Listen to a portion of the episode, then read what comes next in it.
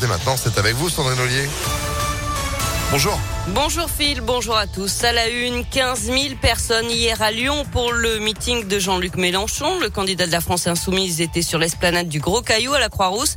L'essentiel de son intervention a porté sur la guerre en Ukraine. Jean-Luc Mélenchon a répété à plusieurs euh, reprises son opposition à la guerre, rejetant tout ensemble le patron du Kremlin, la Russie et l'OTAN. Le candidat insoumis a ensuite tiré à boulet rouge sur le bilan du président et désormais candidat Emmanuel Macron. Le reportage signé Céline Bouchard-là.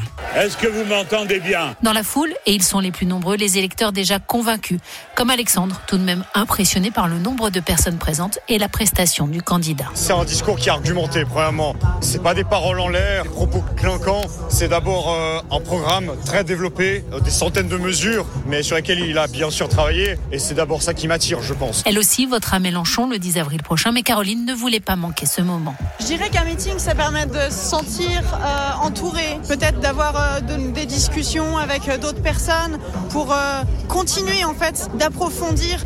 C'est le projet en fait de cette équipe, c'est de faire de tous les citoyens des personnes investies et conscientes des choix qu'ils font. Et puis il y a ceux qui, comme Marlène, avaient besoin d'affiner leur réflexion. J'étais presque déjà convaincue, mais je suis adhérente au PCF, donc j'avais besoin d'un...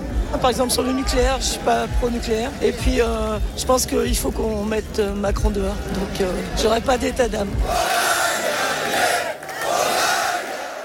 Et puis toujours concernant la campagne électorale, Marion Maréchal Le Pen a officialisé hier son soutien à Éric Zemmour.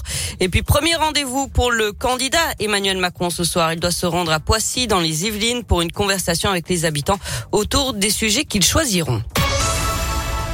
Jean Castex et trois de ses ministres à Neuville-sur-Saône aujourd'hui sur le site de Sanofi. Le Premier ministre présentera la stratégie maladies émergentes et infectieuses dans le cadre de France 2030.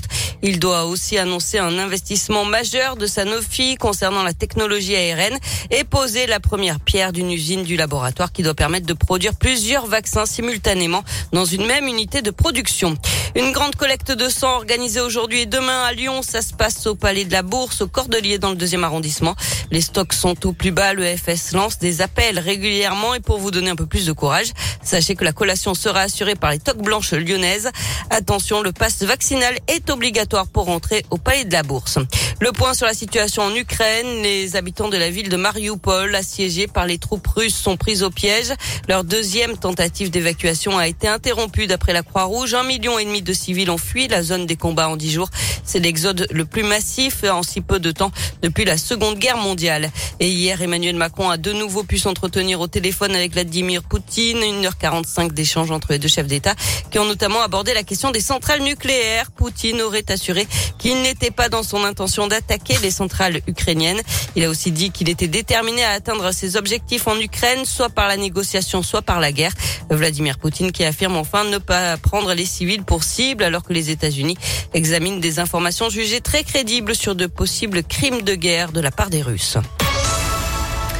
Du sport, du basket, ce choc au sommet en championnat. Hier, les deux co-leaders s'affrontaient. L'Asvel jouait à Boulogne-le-Valois. Match très indécis qui s'est soldé par la victoire des Parisiens 83 à 81.